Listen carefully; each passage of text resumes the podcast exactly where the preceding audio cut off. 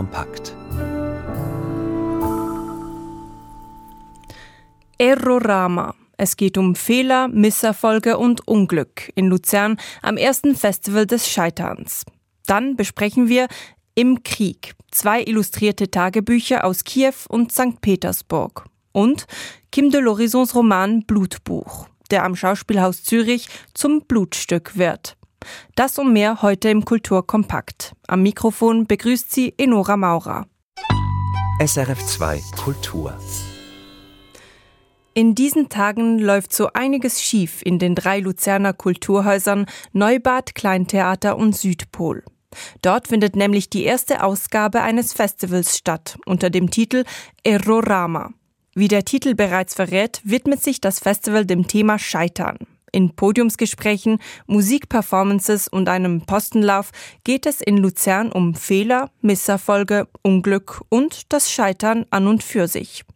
Der Zeitpunkt der Eröffnungsfeier gestern war passend ungewöhnlich, um 7 Uhr morgens. Christian Öchtlin berichtet. Insgeheim hätten sie gehofft, dass sie mit dieser Eröffnungsfeier ein erstes Mal so richtig scheitern würden, sagt Philipp Weizenecker vom Kulturhaus Neubad mit einem Augenzwinkern. Was gäbe es für einen grösseren Flop als eine Eröffnung, wo niemand kommt? Leider sind wir nicht ganz gescheitert. Es sind doch ein paar Menschen gekommen, die, nicht, die nichts mit dem Festival zu tun haben. Aber wir wollten eigentlich darum morgen 7 machen und gedacht haben, warum nicht gerade so floppen zum Start.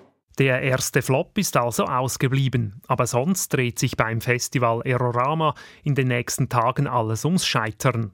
Schauspielerinnen, Schauspieler und andere Gäste erzählen in einer Talkrunde, wie sie einen öffentlichen Auftritt vermasselt haben. An einem Podiumsgespräch wird über das Scheitern in der Wissenschaft philosophiert.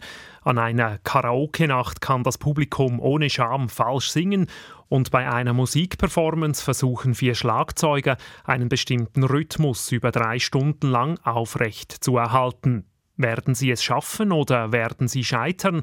Fragen wie diese und andere sollen am Festival Erorama gestellt werden, sagt Janine Bürkli, die Co-Leiterin des Luzerner Kleintheaters. Wir merken ja schon jeden Tag, wir sind eigentlich in einer Gesellschaft, wo man sehr oft daran angehalten ist, sich in einem bestimmten Rahmen zu befinden, ähm, wo Scheitern eigentlich nicht so gerne gesehen ist. Oder wenn, dann ist es auf lustigen TikTok-Videos, wo man sich dann darüber lustig macht. Wir haben wie gefunden, es ist ein spannendes Thema, das man extrem breit verknüpfen kann, sowohl eben auf eine humorvolle Art, aber auch durch ernsthafte Inputs. Deshalb sei die Palette an Veranstaltungen in den drei Häusern in den nächsten Tagen auch sehr breit. Das Festival in Luzern ist nicht die erste Veranstaltung, die sich dem Thema Scheitern widmet. Auch andere Kulturhäuser haben in jüngster Vergangenheit darauf gesetzt. Das habe sie aber nicht davon abgehalten, sich dem Scheitern anzunehmen, sagt Philipp Weizenegger. Es gibt Ratgeber, Bücher dazu in der, in der Wirtschaft, in der, im neuen Management. Äh, ist das ja auch positive Fehlerkultur. Also es ist eigentlich auch etwas sehr kapitalistisches, kann man so sagen. Also von dort her, es ist ein Thema, das definitiv in der Gesellschaft angekommen ist. Aber ich würde sagen, dass es jetzt ein, ein Überangebot gibt rund zu dem Thema, das definitiv nicht. Und bei uns ist vor allem im Aeronama die humoristische Auseinandersetzung auch ein grosses Element, das uns sicher unterscheidet. Das Festival Aerorama ist die erste gemeinsame Zusammenarbeit der drei Luzerner Kulturhäuser Südpol, Kleintheater und Neubad, die sonst ganz unterschiedlich ausgerichtet sind. Es sei ihnen wichtig, damit ein Zeichen zu setzen, sagt Janine Bürkli vom Kleintheater.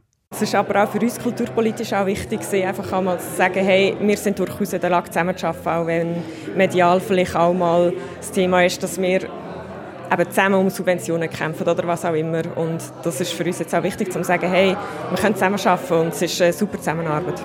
Ob diese Zusammenarbeit auch in Zukunft weitergeführt werde, sei noch offen. Das zeige sich dann nach der Premiere des Eroramas, die, das betonen die Verantwortlichen, durchaus auch scheitern dürfe. Das Festival des Scheiterns hat gestern Morgen gestartet und dauert bis Sonntag in den drei erwähnten Luzerner Kulturhäusern, im Südpol, im Kleintheater und im Neubad. Nach dem Scheitern kommen wir nun zu einem Erfolg. Kim de l'Horizons Blutbuch. Es ist wild, queer, sprachmächtig und ausgesprochen erfolgreich. Als Buch und jetzt auch auf der Bühne.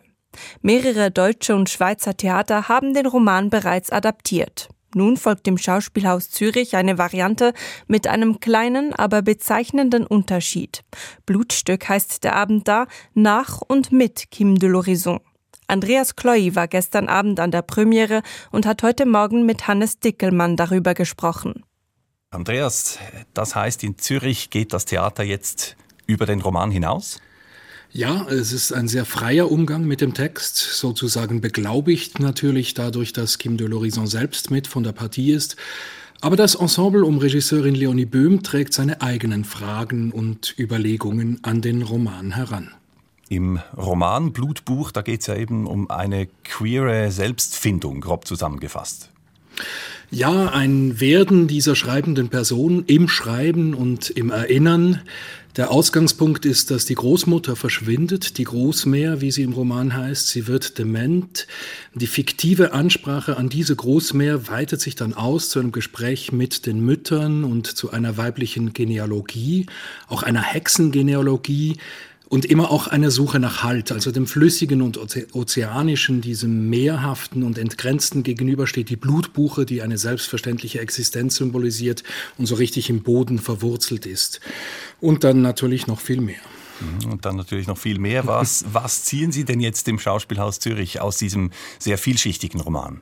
Ja, eine Grundfrage in Kim de l'Horizons Text ist die nach all dem, was uns unbewusst formt, internalisierte und kaum hinterfragte Normierungen, wie eben das biologische und das soziale Geschlecht oder die soziale Klasse und so weiter, auch Lebenserfahrungen und Wunden, die sich über die Generationen fortpflanzen, da knüpfen die Regisseurin Leonie Böhm und die fünf Performenden an und fragen nach Grenzen und Möglichkeiten der Selbstermächtigung. Angst ist ein Stichwort, wie oft bei Leonie Böhm, Angst und Scham, das Gefühl, den eigenen Körper zu bewohnen oder im Gegenteil, sich in seinem Körper fehl am Platz zu fühlen und keinen Ort in der Welt zu haben. Uns hält niemand, sagt Kim an einer Stelle. Uns hält niemand. Genau diese Stelle hast du uns auch im O-Ton mitgebracht, Andreas. Es hat niemand fest. Das ist die Welt. Ja, die kümmert sich nicht darum, uns festzuhalten. Die Welt kümmert sich gar nicht darum, die Großmeere festzuhalten. Deshalb müssen sie es selber tun. Und deshalb werden die Großmeere zu Gefäßen für ihre unfertigen Geschichten. Auch Kim de l'Horizon selbst steht da mit auf der Bühne. Wir haben ihn da auch gehört, in Berndeutsch. Als was denn genau? als Kim de l'Horizon. Das heißt, es gibt Kim, die Autorenperson, und Kim gegenüber, die Großmähren. Als die sind die übrigen Performenden vage definiert. Und wie gesagt, es ist ein sehr freier Umgang mit dem Buchtext. Dieser kommt kaum vor oder gar nicht. Vieles ist auch am Abend selbst improvisiert. Es wird also auch nicht jede Vorstellung aussehen wie die andere. Und auch diese offene Dramaturgie ist ein sich ins Verhältnis setzen mit der Angst, zum Beispiel mit der Angst vor dem Auftritt. Und es ist eine gemeinschaftliche Form des Theaterspielens, eine gemeinsame Aufmerksamkeit, in der jeder seinen Platz für ein Solo hat. Und dein Fazit, Andreas Kloy, lohnt sich der Theaterbesuch? Ich mag diesen Abend. Er ist angreifbar, weil er sich so offen zeigt, rhythmisch auch mal aus dem Ruder läuft und sich an manchen Stellen verliert. Aber gleichzeitig ist das seine Qualität. Er stellt sich zur Verfügung und er behauptet nicht nur, sondern lebt das, wovon er spricht. Findet Andreas Kloy. Blutstück nach und mit Kim de l'Horizon steht am Samstag wieder auf dem Spielplan im Schauspielhaus Zürich bis Anfang April.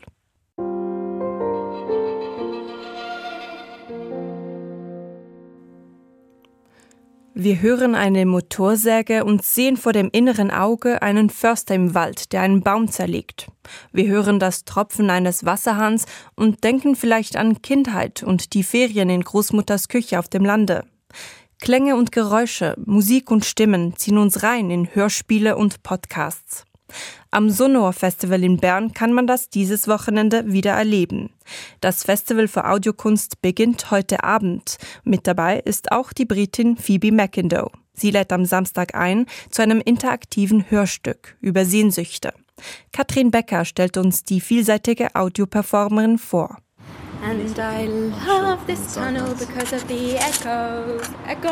Phoebe McIndoe liebt es, Geschichten zu erzählen. Ihr Werkzeug? Ihre Stimme und ein Mikrofon. Das trägt sie jederzeit mit sich in ihrer Handtasche Sie kann so immer und überall experimentieren.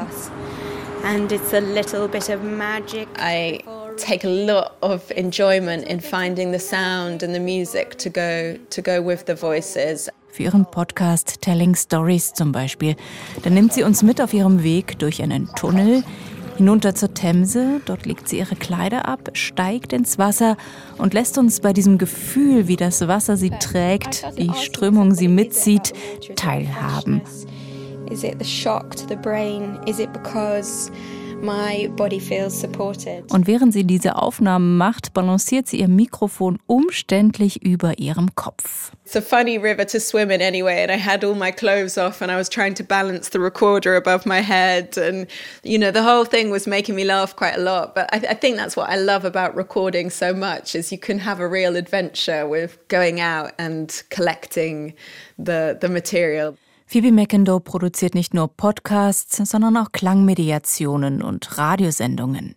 Ihre Themen sind Gleichberechtigung, Gender, Sex und auch gesellschaftliche Tabus. Einer ihrer preisgekrönten Podcasts thematisierte den sexuellen Missbrauch an Kindern in der eigenen Familie. Der Podcast wurde bei der BBC ausgestrahlt und heißt Das letzte Tabu im Original The Last Taboo.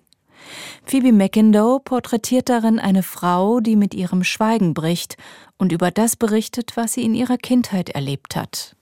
My mother didn't know. I never told her. I never felt that I could tell her. And I was silent, totally silent. And carried on living my life, but not very successfully. Phoebe McIndoe ließ hier ihrer Protagonistin viel Raum, das eigene Erleben zu reflektieren und sie entschied sich bewusst dagegen, als Journalistin selbst in Erscheinung zu treten. I could have come in as a voice saying, now we're going to speak to Sophie and, and this is her story. But I think, in a sense, it didn't need an extra framing device. She was able to kind of speak for herself. Für Phoebe McIndoe ist ein Podcast dann gut gemacht, wenn sie beim Zuhören selbst vergisst, dass ihr jemand gerade eine Geschichte erzählt, wenn sie sich quasi eins fühlt mit der Stimme, der sie gerade zuhört. You know, I love it when I listen to a piece and I'm I feel so connected to the voice that it almost feels like I'm the one thinking up the words that they're saying. You know, when they laugh, I want to laugh and when they cry, I want to cry. Und am Sonor Festival in Bern wird Phoebe McIndoe ein Experiment wagen. Sie lädt Zuhörerinnen und Besucher ein, Teil ihres Hörspiels zu werden. Sie fragt sie nach ihren Sehnsüchten, nach Wünschen und Träumen.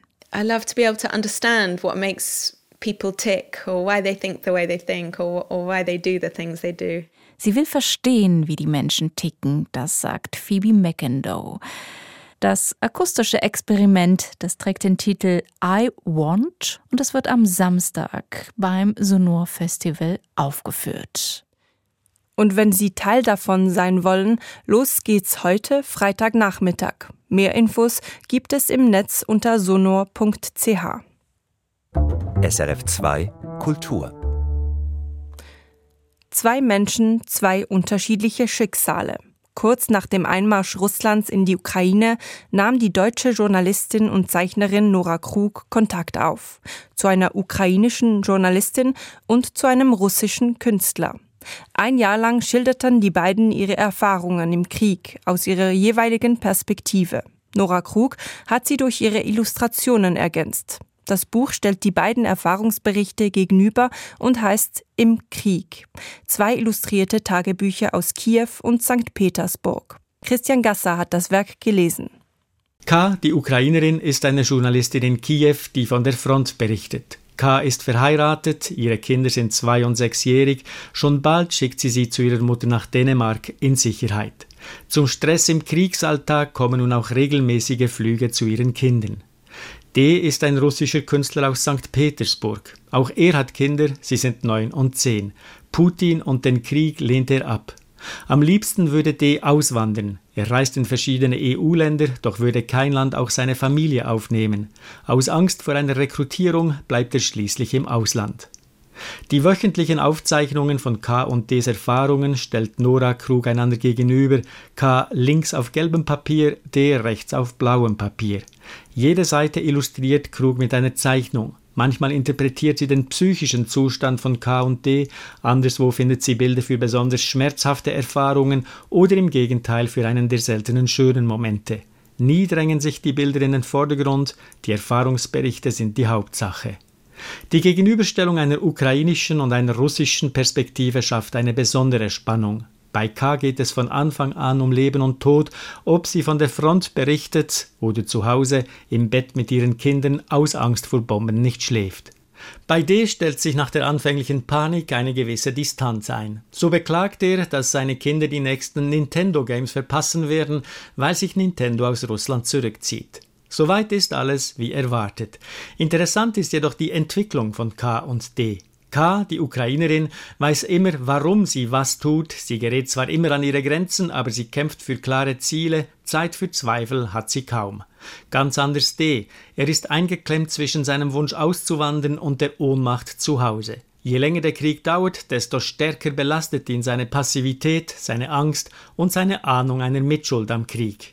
Er leidet psychisch und mental nicht weniger am Krieg als K, womöglich sogar mehr, wegen dieser lähmenden Ohnmacht.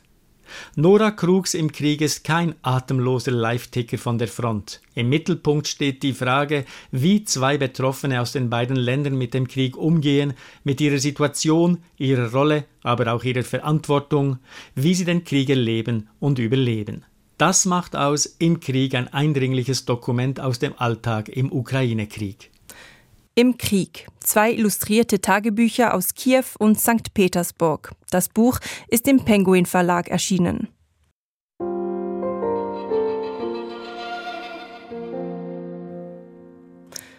Die Oper Idomeneo von Wolfgang Amadeus Mozart kann man auch als Choroper bezeichnen. Mit viel Chor also. Und es gibt Balletteinlagen. So gesehen ist es nicht erstaunlich, dass der künstlerische Leiter des Ballet du Grand Théâtre in Genf, Sidi Larbi Cherkaoui, diese Oper inszeniert hat. Wie zu erwarten, mit viel Tanz, zusammen mit Mitgliedern aus der Kompanie des Grand Théâtre und seiner eigenen freien Truppe Eastman. Premiere in Genf war am Mittwochabend. Für uns mit dabei war Tanzkritikerin Maya Künzler und Hannes Dickelmann hat sie zum Stück befragt. Oper heißt ja nun aber vor allem sängerische Leistung, auch Drama in musikalischer Form. Wie hat Choreograf und Regisseur Scherkaui denn da nun Tanz und Stimmen zusammengebracht? Bis auf wenige Szenen sind die neuen Tänzerinnen und Tänzer immer Teil des Geschehens. Es ist eine durch und durch bewegte Oper. Es gibt reine Tanzszenen, aber eigentlich sehr wenige. Meistens verkörpern die Tänzer Figuren wie die Gefangenen von Troja oder sie sind der Schatten der Hauptfigur Idomeneus, mischen sich unter den Chor, der übrigens nicht nur fantastisch singt, sondern sich auch gut bewegt. Also alles ist in Bewegung, weich und rund wie die Wellen des Meeres, wo die Handlung ja auch spielt. Genau, die Oper spielt auf Kreta. Es ist ein Stoff aus der griechischen Mythologie. Kannst du uns noch mal kurz auf die Sprünge helfen, worum es geht in dieser Geschichte? Ja, also ganz grob. Der kretische König Idomeneo hat Troja besiegt und zerstört. An seinem Hof lebt als Gefangene die trojanische Prinzessin Ilia.